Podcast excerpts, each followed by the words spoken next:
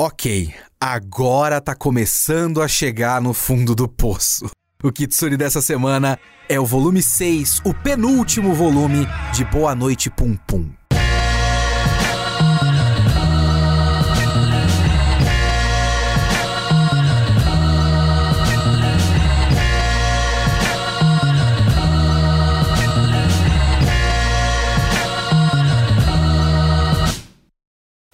Eu sou Leonardo Kitsune e o Kitsune da Semana é o meu podcast semanal para eu falar do que eu quiser, do jeito que eu quiser. Pode ser de qualquer coisa, porque a ideia aqui é que toda semana tem uma review diferente. Que pode ser de literatura, de cinema, de anime, mangá, seriado. Eu vi, eu li, eu quero falar, então é aqui que eu vou falar. Se você quiser comentar esse podcast, você pode assistir a gravação ao vivo na Twitch twitch.tv barra geekhere, toda quinta-feira às 5 horas da tarde. Também pode mandar o seu e-mail para leo.kitsune.geekhere.com.br ou fazer a sua conta no site geekhere.com.br e comentar no post do podcast.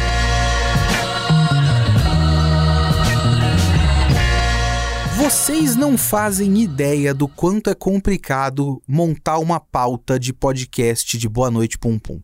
Boa Noite Pum Pum é um mangá muito complicado. Eu acho que eu já devo ter comentado algumas vezes, se eu não comentei no podcast, eu comentei no Twitter, pelo menos. Todo volume de Boa Noite Pum Pum passa por uma fase da leitura dele que eu não estou entendendo absolutamente porra nenhuma do que tá na minha frente. Eu não faço ideia. É que assim, Boa Noite Pum Pum é um mangá muito bom. Eu já elogiei ele várias vezes aqui. Vai ser mais ou menos a sexta vez que eu elogio Boa Noite Pum Pum. E ele fica melhor a cada vez que eu penso nele. Eu penso um pouquinho mais nele e ele fica um pouco melhor que eu começo a juntar as peças e tudo mais. Mas até juntar as peças, ele é muito esquisito.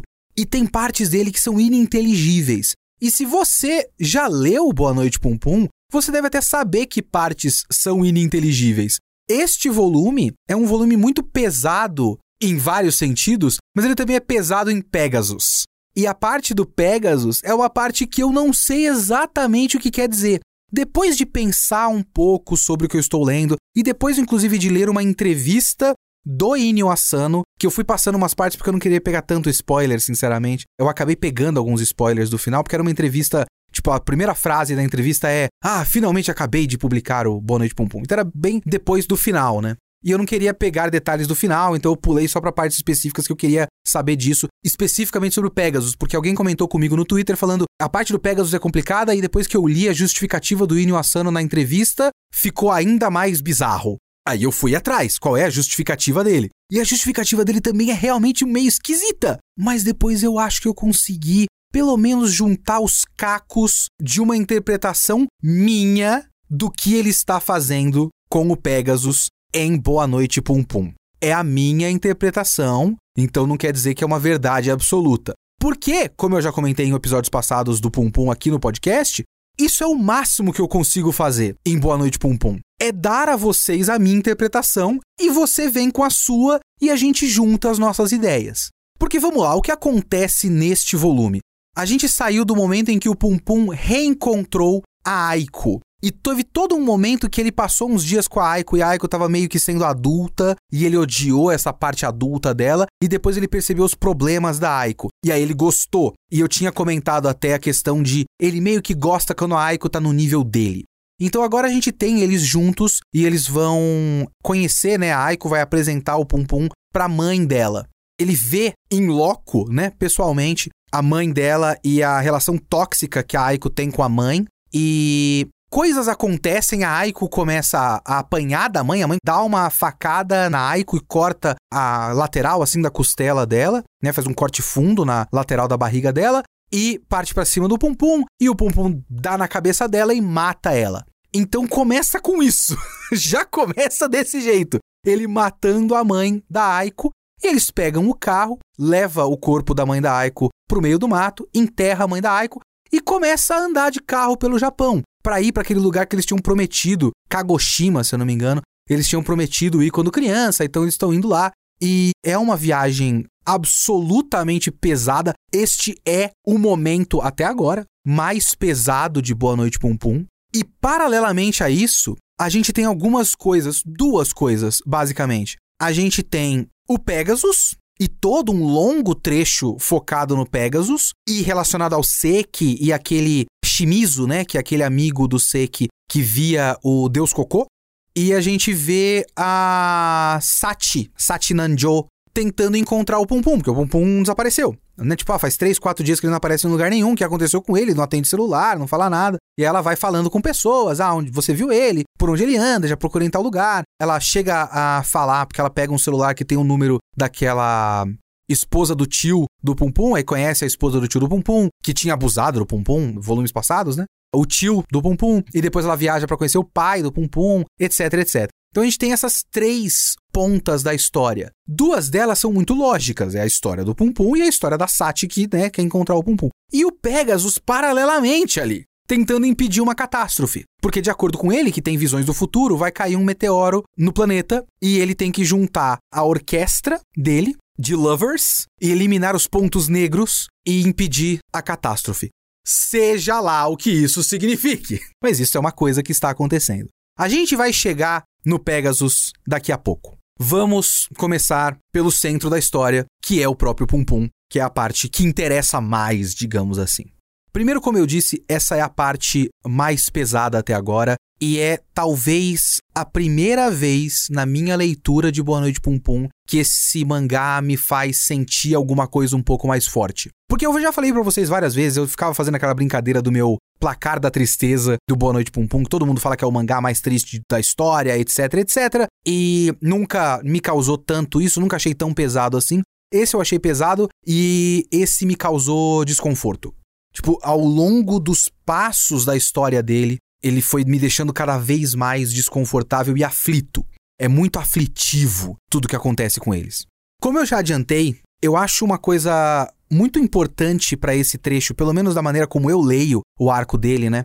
Aquela questão dele se definir pelo sofrimento. O Pum Pum é o personagem mais completo desse mangá. É o personagem mais redondo, é o personagem que a gente melhor conhece. O que é uma ironia nesse volume. É inclusive uma coisa muito curiosa essa divisão desse volume, porque o original tem 13, essa versão dupla tem 7 e esse volume ele tem o volume 11 e metade do 12 nesse ponto. Só que mesmo com um volume e meio, ele formou um arco quase completo do momento que eles precisam fugir até o momento que eles chegam no objetivo e só continuam indo em frente, porque é uma enorme fuga essas ideias de fuga já foram é, abordadas antes, inclusive em relação ao Pegasus, quando ele faz aquele discurso dele e tudo mais. Mas agora a gente começa a entender um pouco melhor como o Pum Pum pensa, mas muitas das coisas que ele faz aqui já são coisas que já faziam sentido conforme coisas que a gente já conhecia dele. Porque ele é um personagem que muito se define pelo próprio sofrimento, e como a gente já tinha visto antes, ele gosta da Aiko no nível dele. Ele tinha aquela idealização dela, só que parece quase como se ele tivesse descoberto uma nova camada da relação com ela quando ele percebe que ela também é um lixo de pessoa ou está num lixo de situação como ele. E todo esse trecho é uma espiral de toxicidade e uma espiral de escolhas erradas, assim. São as piores escolhas possíveis. Eles matam a mãe da Aiko e aí tem aquele corte na lateral dela e ele costura com linha de costura e eles não vão para o hospital porque eles estão fugindo, porque eles não querem ser presos, né? Não querem levantar suspeitas. Então, claramente começa a infeccionar aquela ferida. Tem um ponto em que eles começam a falar de confiança, porque as, as conversas deles são todas tortas, eles não têm uma relação de verdade, uma relação de pessoas que se gostam, pessoas que se respeitam, eles só têm essa relação de interdependência que é talvez uma consequência da criação deles, né? Porque a família do Pum Pum nunca deu estrutura para ele, a família da Aiko nunca deu estrutura para ela. Ela fala sobre o pai que sumiu e não sabe se tá vivo, a mãe, aquele ser humano horroroso que tentou criar uma relação de dependência para Aiko. Eu não entendi muito bem se a mãe dela tinha alguma paralisia nas pernas, porque tem alguns desenhos que mostram a perna dela meio típica de como fica pessoas que têm paralisia nas pernas, Mas ela fica em pé num outro momento, então não entendi direito. Eu não sei se naquele momento que ela fica em pé é só um breve instante onde ela consegue ficar em pé, ou se ela finge ter paralisia nas pernas, porque ela fala que tem problema na perna. E aí eu não sei se é só dor pela idade, não sei. Pum Pum é um mangá meio gordofóbico também. Eu já cheguei a falar disso um pouquinho. É um mangá meio gordofóbico e talvez o problema nas pernas dela seja só porque ela é gorda? Na lógica do mangá? Não sei. Mas enfim, são duas famílias que não criaram estrutura para essas crianças. As crianças cresceram completamente perdidas e quando perde as famílias é pior ainda. Então, aquele momento de falta da pouca estrutura que ele já tinha, que o Pum Pum passou volumes atrás, a Aiko está passando agora. A questão é que agora ela tem essa relação com o Pum Pum. Ela tinha dependência da mãe, a mãe foi morta pelo Pum Pum, agora ela tem a dependência do Pum Pum. E é horroroso perceber o processo pelo qual ela passa. Porque a gente já tinha falado disso lá no começo do mangá, lá pelo volume 2, se eu não me engano, de como a Aiko é meio que usada como um objeto de desejo e ela nunca é tratada com agência. Nesse momento, a gente vê como ela era tratada desse jeito pela mãe também, e depois que a mãe morre, o Pum Pum passa a tratar ela dessa maneira e é meio como se ela regredisse, porque ela nunca cresceu de verdade. O próprio Pum Pum nunca cresceu. Ele afirma nesse volume que ele fica feliz de perceber que ele é a mesma pessoa desde sempre. Então ele não cresceu, ele não amadureceu de verdade, e ela também, ela ainda tem traumas de escola, ela tem constantes sonhos e visões com a escola, aqueles medos de fazer xixi na escola e de não dar tempo de ir pro banheiro. Num último, numa última visão dessa aparece a mãe dela. É muito eficiente isso. É uma sequência de duas páginas que se repete várias vezes ao longo desse volume e são todas iguais, né? Sempre o mesmo sonho, tirando os balões de fala que são tipo aulas diferentes e que não fazem sentido, tipo, a escola nunca serviu para ensinar nada. A escola só serviu para criar trauma. E ela nunca amadureceu e ela passa a agir como uma criança ao longo desse volume. Ela tem lapsos de um pouco mais de consciência, mas ela age como se fosse, voltando para nossa sociedade loliconizada, ela tem um comportamento infantil ao mesmo tempo que o Pum Pum transa com ela o tempo todo.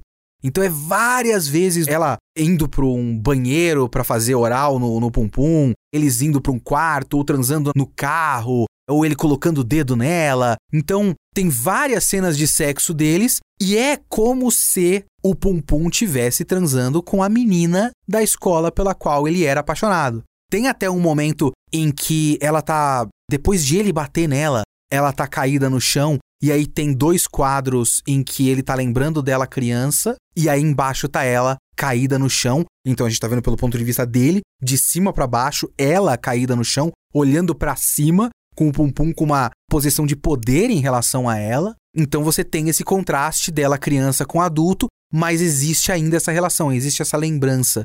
Eu vejo aquilo quase como se fosse uma vitória. Ele finalmente tem, possui a Aiko. Pelo menos essa é a minha maneira de ver.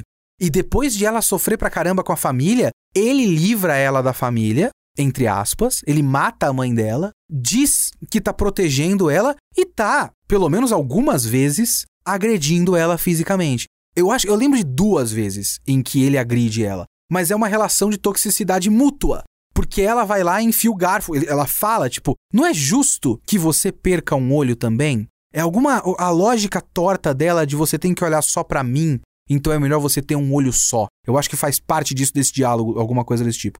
E aí ela vai lá e enfia o garfo no olho dele, mas eu acho que ela não consegue ir até o fim, então realmente não chega a cegar, mas fere o olho dele. Então ela tá com aquele corte na lateral e ele tá com esse olho ferido. Ele passa o resto do volume com uma bandagem quadrada no olho, que às vezes é representada por um quadrado, quadrado mesmo, na cabeça dele um quadrado vazio, às vezes é só um buraco oco em que, tipo, o desenho faz um efeito como se não tivesse nada ali, né? Então ela furou a cabeça dele e ele fica constantemente com febres e alucinações e tudo mais. E tem a nova representação do Pum Pum.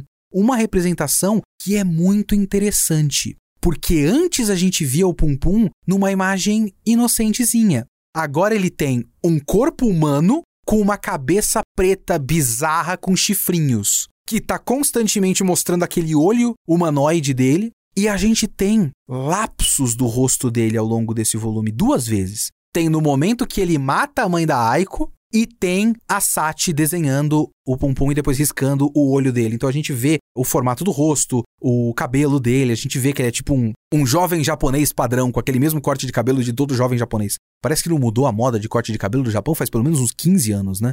Enfim. Inclusive, vou fazer aqui um tier list de cortes de cabelo. O corte de cabelo japonês padrão é pior do que o corte de cabelo padrão do K-pop. Aquele corte de cabelo de cuia que eles usam, eles conseguem variar bastante no K-pop. Todos eles ficam diferentes, apesar de todos eles partirem do mesmo padrão. E é muito mais legal do que o corte japonês padrão, que é aquela franja que tenta simular anime. E eu sempre olho esses japoneses de tokusatsu e fico pensando, pelo amor de Deus, corta o cabelo curto e joga pro lado. Só isso já melhoraria demais esse corte de cabelo. Mas enfim. Não interessa a ninguém o meu ranking de cabelos leste-asiáticos aqui. É a minha tentativa de cortar o clima horroroso desse volume. Então a gente tem essa nova representação do Pum Pum e tem algumas maneiras diferentes de representar o jeito dele falar, por exemplo. Ele fala e as falas aparecem na cabeça dele. E ainda não tem balão. Mantém o padrão de ele não ter balão de fala. O que é importante, eu vou chegar nesse ponto, mas muda um pouco.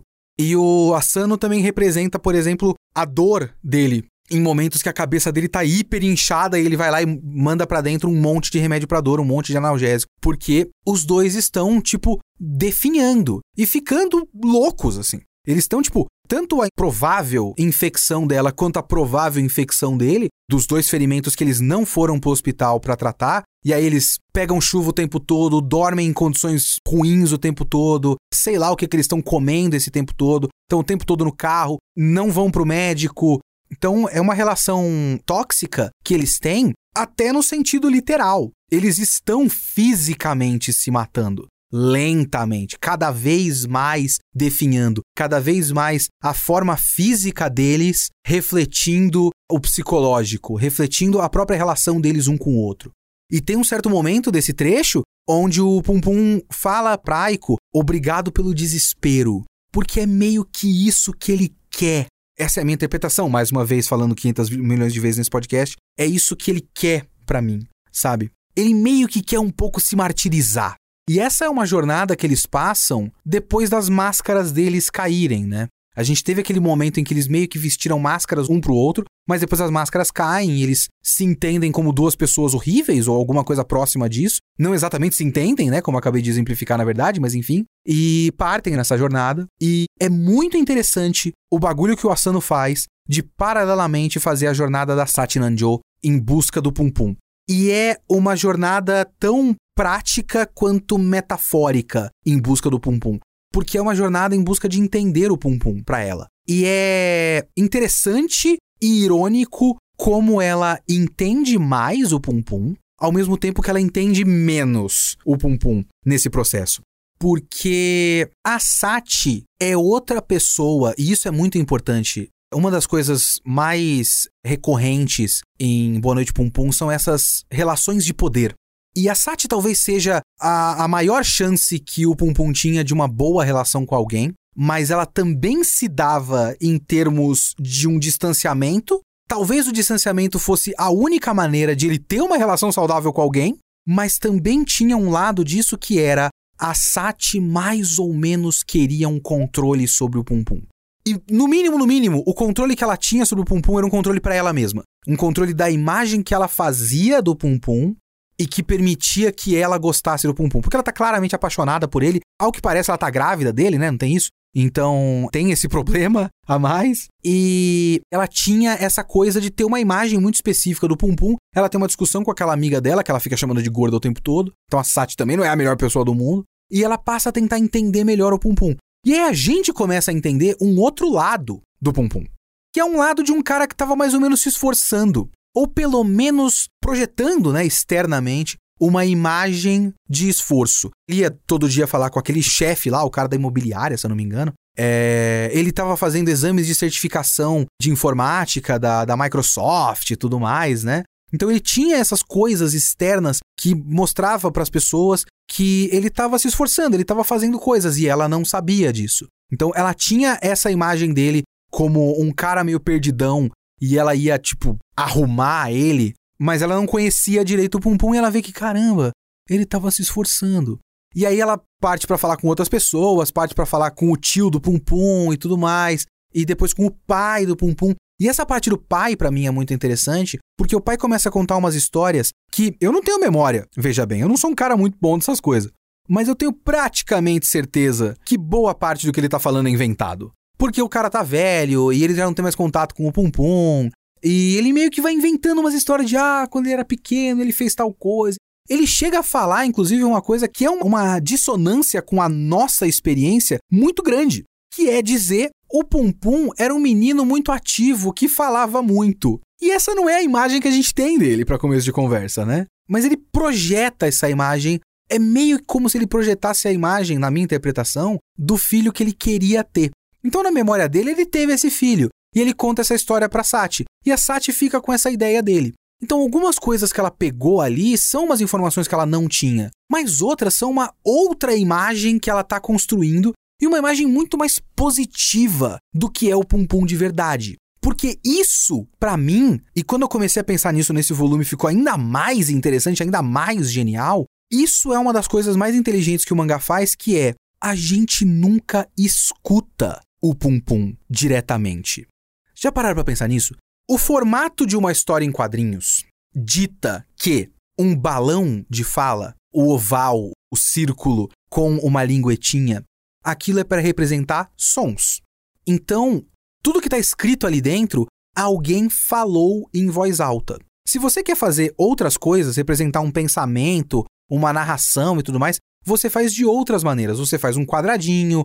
Antigamente se usava o balão de pensamento, que era aquela nuvenzinha com as bolinhas e tudo mais. Hoje é muito raro balão de pensamento. Acho que o quê? Turma da Mônica usa o balão de pensamento, balão, coisas infantis, né? Mas você não tem balão de pensamento em mangá nenhum. Pensamentos são representados por texto solto no quadro, por exemplo. Então a gente tem diferenciações de fontes diferentes para dizer o que, que é um recordatório de narração, um recordatório de pensamento, mas os balões de fala são sons. Não existe balão de fala do Pum Pum nós nunca ouvimos a voz do Pum Pum.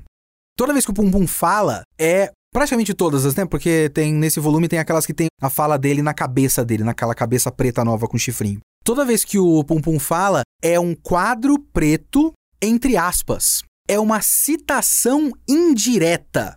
Não dá direito nem pra gente saber, nem pra gente confiar que a frase que ele falou em voz alta, porque ele fala, a gente sabe que ele tá conversando com as pessoas. As pessoas falam coisas para eles, tem um balão, tem um quadro de frase dele e depois a pessoa responde. Ele tá falando com as pessoas. Mas tem como a gente saber se foi aquilo que ele falou mesmo, em voz alta? Aquilo é uma citação indireta. Quem tá narrando essa história? Não tá claro quem tá narrando essa história. Então nós nunca de fato conhecemos o Pum Pum. A gente conhece uma narração externa dos pensamentos e sentimentos e frases ditas em voz alta do Pum Pum. De alguém, é alguma fonte. Então a gente nunca soube exatamente como é o pensamento do Pum Pum. Qual é a filosofia do Pum Pum? O que, que ele pensa? A gente não sabe. E aí que eu vou voltar para a entrevista do Inyo Asano. Porque o Inyo fala uma coisa, foi muito interessante, foi o estopim de coisas que eu pensei para esse podcast. Ele fala que o Pum Pum é um fundamentalista. E aí, quando você começa a pegar as falas do Pum Pum nesse volume, tem várias falas dele que são realmente fundamentalistas, são deterministas. Ele fala, por exemplo, num certo momento: olha só, Aiko, eu sempre acreditei em uma coisa: que todas as pessoas do mundo são melhores e mais inteligentes do que eu, e que todo mundo tem uma consciência, e que mesmo a mais detestável das pessoas só faz as coisas devido às circunstâncias. Por isso, sempre me odiei por ser tão tímido e deprimido, sem ter um motivo real para isso. Mas agora eu vejo que existem pessoas maliciosas que apenas estragam a vida dos outros por capricho e sem nenhum remorso. Pensando bem, chega a ser estranho. Por que as pessoas não matam outras pessoas? Por que deixamos essas coisas, entre aspas, passarem com tanta tranquilidade? Talvez as minhas expectativas tenham sido altas demais e, por serem altas, acabo me decepcionando. A resposta estava na cara. Não existe nenhuma única pessoa decente neste mundo. O Pum Pum se coloca numa posição de a pessoa que acha que está certa. Eu já falei várias vezes ao longo desse podcast o quanto o pensamento do Pum Pum é muito interessante pra gente pensar o fenômeno do estereotipado, né, pelo menos, o fenômeno do incel que a gente vê hoje em dia, o fenômeno de muito homem heterossexual recluso com raiva do mundo. Esse é um pensamento que eu já falei para você, amigo ouvinte, aqui na Rádio Kitsune, que algumas coisas eu até me identifico. Essa raiva que às vezes a gente sente do mundo e às vezes a gente pensa que nós somos, né? Eu, como homem branco heterossexual, que se vê em situações de dificuldade e que fica pensando isso, tem que ter um motivo. Tem que ter um motivo. Não era para eu ter privilégios? Cadê os meus privilégios? Eu já comentei várias vezes isso. Como esses pensamentos, eu consigo ver uma outra timeline onde um, um Leonardo. E assim, eu agradeço imensamente eu ter crescido numa fase do mundo em que não existia tanto acesso assim à internet. Eu demorei para ter acesso à internet, eu demorei muito para saber o que é um Fortran, porque se eu tivesse hoje 13 anos de idade, 12 anos de idade, fudeu. Com a cabeça que eu tinha com 12 anos de idade. Só que hoje, em 2022, com o que existe de internet, com o que existe de algoritmo do YouTube, e Fortran, e Reddit e tudo mais, fudeu. Eu tinha ido por esse caminho. Eu sei que eu teria ido por esse caminho. E eu vejo essas coisas no Pum Pum, que é uma pessoa que ele se fechou, ele não deixou as pessoas verem quem ele realmente é, ele não deixou ter ajuda, apesar de as pessoas quererem até ajudar, né? Mas é até interessante a gente ver, por exemplo, o pensamento de algumas pessoas, e isso tem a ver com aquelas coisas que eu já comentei sobre o pensamento social japonês, de não incomodar o próximo, de cada um por si, de certa forma. Existe um pensamento de grupo, mas existe um pensamento de cada um por si, porque o grupo obedece à privacidade dos outros. Então você tem aquele amigo dele, o Mimura, se eu não me engano, que é um cara que acredita que a beleza da relação deles, da amizade deles, é que ele não se mete na vida do Pum Pum. E talvez a única coisa que o Pum Pum precisasse na vida era alguém se metendo na vida dele. Mas ele acha legal isso. Não, eu confio no Pum Pum. Ele tá no canto dele, tá andando por aí. E ele não teve alguém pra dar uma chacoalhada nele. Quando a Sati começa a se preocupar com ele, ela é julgada pelos outros. Tipo, ah, não, você só tá indo atrás dele porque você quer controlar ele. Não se pressupõe uma vontade de ajudar. Então ele nunca teve isso. Então ele criou uma raiva muito grande de tudo. Ele se fechou, ele se coloca numa posição de injustiçado e todo o resto do mundo é errado. E aí ele vê, por exemplo, a mãe da Aiko e confirma isso, que a mãe da Aiko realmente é uma pessoa horrorosa. Então ele vai pegando esses exemplos e vai colocando esses exemplos para justificar a tese dele. A tese dele é todas as pessoas são horríveis. Só que o foda é que nessa posição ele está sempre certo. Então ele se coloca numa posição de justiceiro.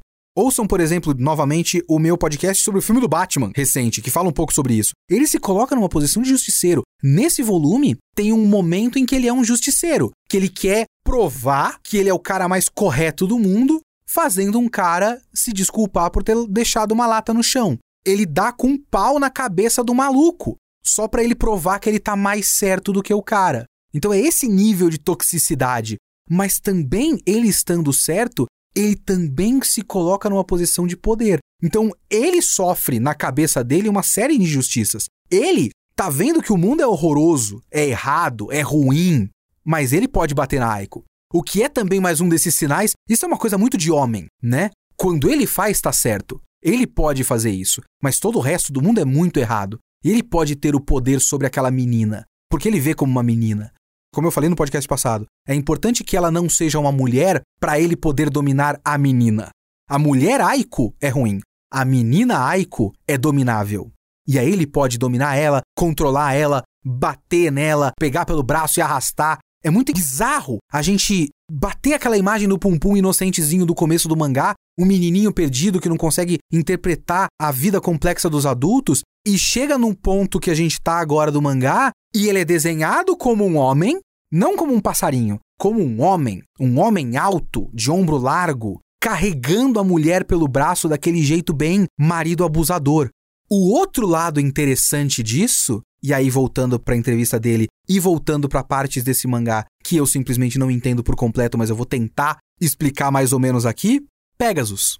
É muito estranho. Na entrevista do Inyo Asano, ele diz que a relação do Pum Pum com a Aiko é, e eu não sei de onde ele tirou isso na cabecinha doente de Inyo Asano, é uma homenagem às comédias românticas. Tá bom, se você tá dizendo que é uma homenagem à comédia romântica, beleza. Eu não sei que comédia romântica você está lendo. Inyo Asano. Na cabecinha distorcida de Inyo Asano, Isso é uma comédia romântica. Mas ele falou que, entre outras justificativas de como ele criou o Pegasus no momento que o, o mangá podia ficar chato pro leitor, ele sabia que aquele momento que tá só o Pum Pum vagando por aí, ele fala, cara, aquele momento era necessário, eu queria que aquele momento acontecesse. Mas eu sei que pro leitor talvez fosse chato, então eu criei uma outra trama paralela. E essa outra trama paralela é um shonen, um shonen de luta. Tanto é que no meio desse volume, da versão da JBC, né, tem uma recapitulação do que tá acontecendo, como se a gente estivesse lendo esse mangá shonen, onde o Pegasus é o protagonista do shonen de luta, junto com os lovers e a orquestra para salvar o mundo. E eles são todos desenhados como personagens de shonen de luta e tudo mais. O que eu acho interessante na parte do Pegasus é que ele é o outro lado. O próprio Inuyasano fala isso. Enquanto o Pum Pum é um fundamentalista que não acredita em ninguém, o Pegasus é um fundamentalista que acredita em todo mundo. Porque ele está, na lógica doida dele, atrás dos pontos negros. E ele invade uma casa para bater num ponto negro, para matar um ponto negro que ele tinha identificado. Ele não mata, ele falha na cabeça dele, ele falha, mas ele fica, tá, mas será que os pontos negros existem? Ele chega a cogitar na cabeça dele a ideia de, ah, uma das hipóteses é que na verdade os pontos negros não existem e são só uma justificativa para minha própria loucura, uma justificativa que eu criei. Mas talvez os pontos negros não existam. E aí ele cria essa coisa de não, ele acredita que ele pode perdoar os pontos negros, porque ele acredita em todo mundo. Ele acredita nos lovers e em toda a humanidade. E ele fala essa coisa de que todo mundo precisa acreditar em alguma coisa. Aquele assistente dele fala que todo mundo precisa acreditar em alguma coisa. É por isso que ele quer fazer do Pegasus o deus do novo mundo, o novo deus da nova era e tudo mais e impedir a catástrofe, o cometa que vai cair no planeta e tal. Então essas coisas são muito confusas para mim, mas algumas ideias eu, eu, eu mais ou menos estou tentando conectar ali ao que está acontecendo. E essa ideia de acreditar em todos é um contraponto ao Pum Pum. E se você pensar no fato de que o Pum Pum nunca cresceu, essa também é uma história sobre vários personagens que nunca cresceram. O Pegasus acredita naquele Shimizu, que é o menino do deus Cocô. O menino do deus Cocô acreditava no deus Cocô desde pequeno e continua acreditando no deus Cocô. Aquele moleque é um dos que menos cresceu. A mãe dele morreu, ele ainda dá tchau pra mãe antes de sair da casa dele. Ele acredita que a mãe tá lá. Ele dá um sorriso inocente, bonito, antes de sair de casa, que ele dá tchau pra mãe e vai embora. O Pegasus acredita nesse moleque. O Pegasus talvez também não tenha crescido. Ele continua o mesmo cara de sempre, de muito tempo atrás. E talvez exista uma ideia ali, um debate sobre esses fundamentalismos nossos são coisas de imaturidade. O Pum Pum é um cara imaturo, que a imaturidade dele se manifesta em ele não acreditar em nada. O pessoal do Pegasus, da seita toda, o Shimizu, o próprio cara e tudo mais, são pessoas que acreditam em tudo e em todos o que também é uma enorme inocência e um sinal de imaturidade. São também pessoas que não cresceram. É aí talvez que entre aquele Seki, que é aquele moleque que meio que não acredita em nada, mas ele talvez ele tenha uma ideia um pouco diferente que é ele não sente a necessidade de acreditar em coisa nenhuma. Ele só quer seguir a vida, ele só quer viver. Ele não tem uma grande crença em nada, nem em tudo, nem em nada, porque o Pum Pum ele tem uma enorme crença em nada e em ninguém. É muito forte. São sentimentos muito fortes. Os sentimentos do Pum Pum são sentimentos muito fortes. Os sentimentos do Pegasus são sentimentos muito fortes. Do Seki são muito fracos. É uma apatia. Os outros têm uma paixão muito grande, ele tem uma apatia muito grande com tudo. Então existem essas várias maneiras de ver o mundo e que é uma coleção de pessoas perdidas. Pum Pum é uma enorme coleção de pessoas perdidas e de várias maneiras diferentes de ser perdido na vida. O Seki é perdido de uma maneira completamente diferente do Pum Pum e da Aiko e do Pegasus e do Shimizu e da própria Sati e do pai do Pum Pum e do tio do Pum Pum e todos eles estão perdidos nas próprias ilusões, perdidos nas próprias crenças deles mesmos em coisas maiores ou menores. O tio dele é muito perdido no culto que ele tem a ele mesmo, como se ele fosse uma pessoa muito diferente e peculiar e especial. O Pum Pum é perdido nesse vórtice de raiva que ele tem de tudo. E aí você tem esse aspecto religioso também, né? Você tem um aspecto, por exemplo, de todo esse discurso de todo mundo precisa acreditar em alguma coisa se dá num momento em que aquele deus, aquele cara de óculos, que o rosto dele aparece algumas vezes ao longo do mangá, ele volta. Fazia tempo que o Pum Pum não via esse cara. E esse cara volta no momento que o Pum Pum mata a mãe da Aiko. E aí tem um acontecimento que quando eu vi eu arrepiei, mas é foda porque eu arrepiei e eu não faço ideia do que aquilo quer dizer. Eu nem tenho uma interpretação para vocês. Eu só arrepiei. O momento que volta aquele deus, ele tá matando a mãe da Aiko, e aquele deus volta sorrindo e fala: Eu tava esperando por isso. Esse era o momento que eu esperava. Ele olha pro Pum Pum e fala: Bom dia, Pum Pum. Por quê? Eu não sei por que Deus está dando bom dia, Pum Pum, no mangá chamado Boa Noite, Pum Pum. Eu não sei que grande arco está se fechando ou começando. Talvez tudo isso que a gente viu até agora foi um grande boa noite, porque era o momento em que o Pum Pum estava dormente, mas quando ele mata uma pessoa, ele finalmente sai da casca dele, sai daquele passarinho, vira um corpo humano, vira aquela cabeça preta com chifres, aquela personificação de alguma coisa demoníaca e negativa e pesada, e é quando ele finalmente desabrocha, finalmente acorda. Esse é o verdadeiro Pum Pum é um bom dia porque a gente está vendo o Pum Pum de verdade e agora é daqui para baixo. Talvez seja isso. Essa é uma possibilidade que eu levantei depois de pensar e que foi uma coisa que naquele momento me surgiu um instinto falando: caramba, agora alguma coisa começa.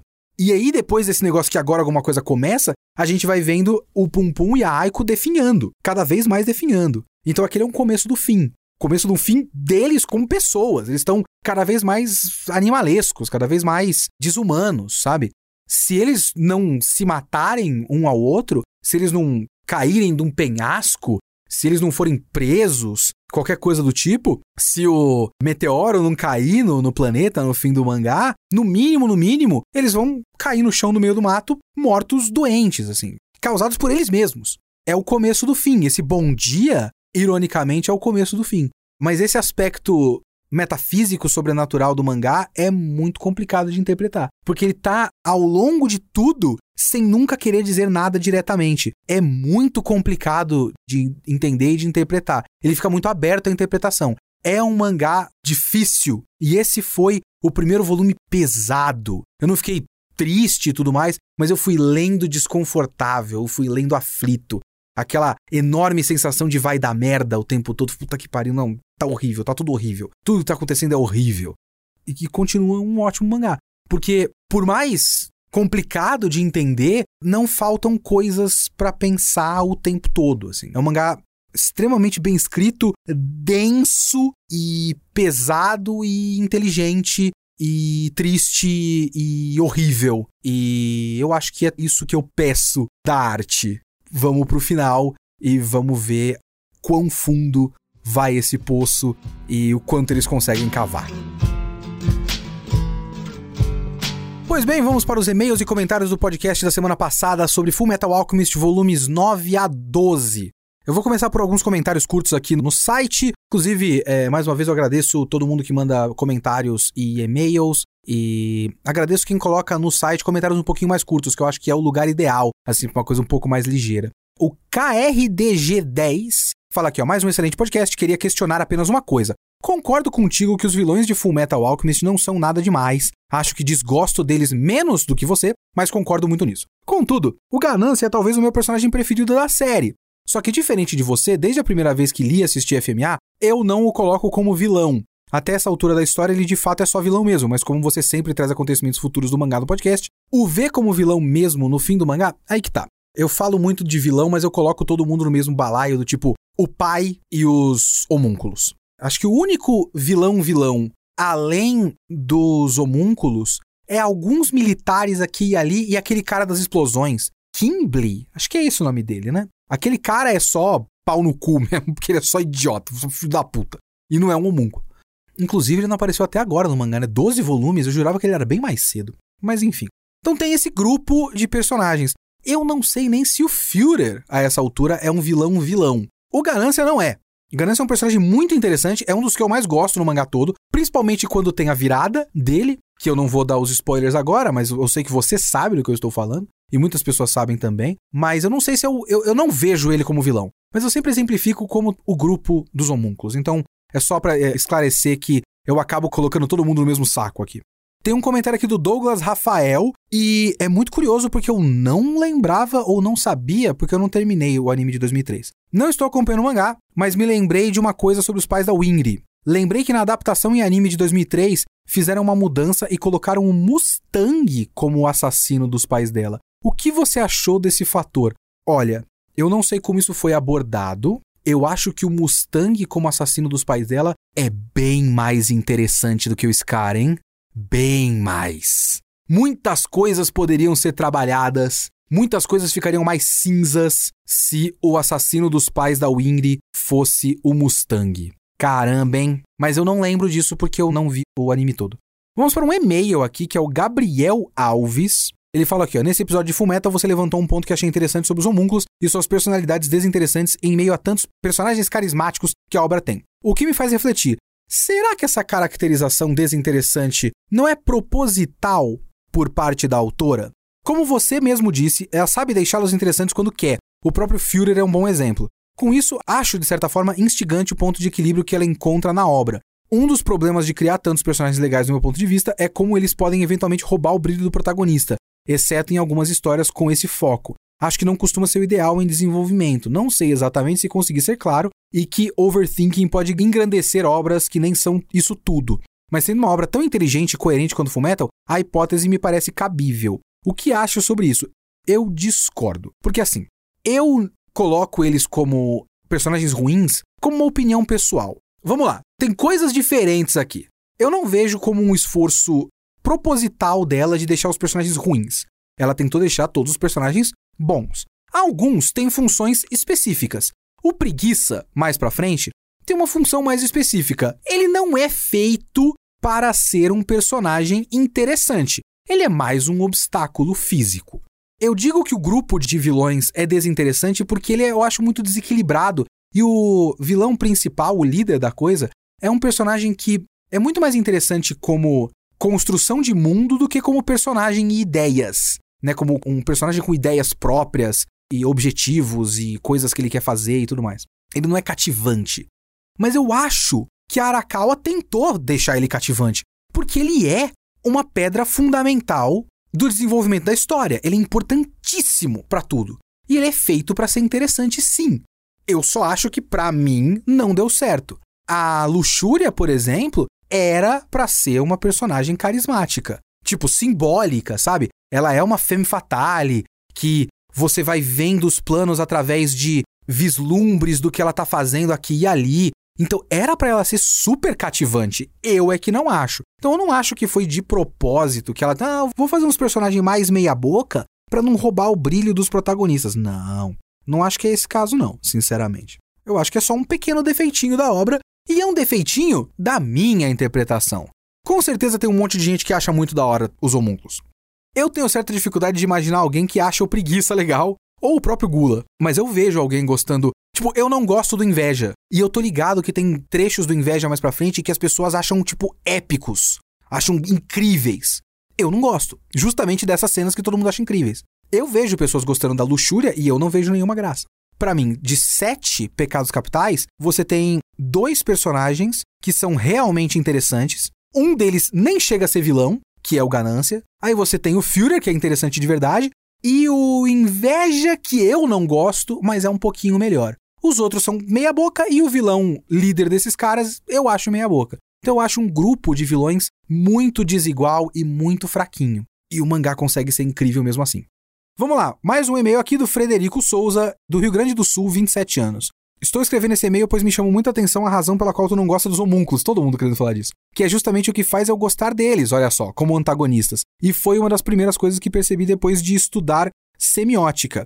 É impressionante como Arakawa consegue criar personagens tridimensionais com emoções que entram em conflito com o desejo deles. É isso que separa os personagens humanos dos homúnculos, pois os homúnculos são propositalmente escritos para serem bidimensionais.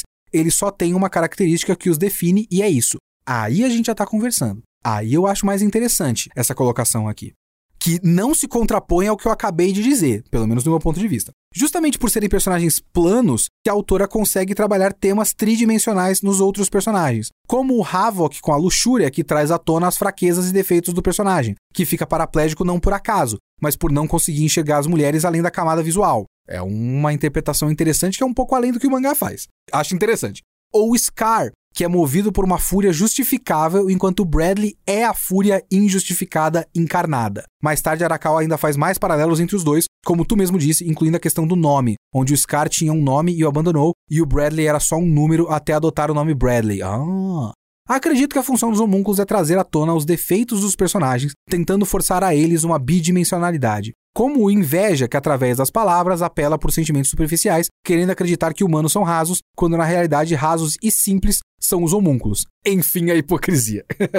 Não quero tomar muito do seu tempo, nem escrever um e-mail gigante. Muito obrigado pelo trabalho maravilhoso que você faz. Frederico, você conseguiu me trazer novas visões interessantes aqui sobre os homúnculos. Esse comentário eu achei interessantíssimo. Então, eu acho que não exatamente contradiz, porque eu acho eles pouco cativantes do ponto de vista de ver esses personagens em ação, assim. Mas como ideia, da maneira como você colocou, interessantíssimo. Então, muito obrigado. É isso que eu quero, feedback, aprender com vocês. Mandem e-mails para leo.kitsune@geekhere.com.br ou comentem no site geekhere.com.br. Não se esqueçam que toda quinta-feira, às 5 horas da tarde, tem a live da gravação desse podcast na twitch.tv barra geekhere.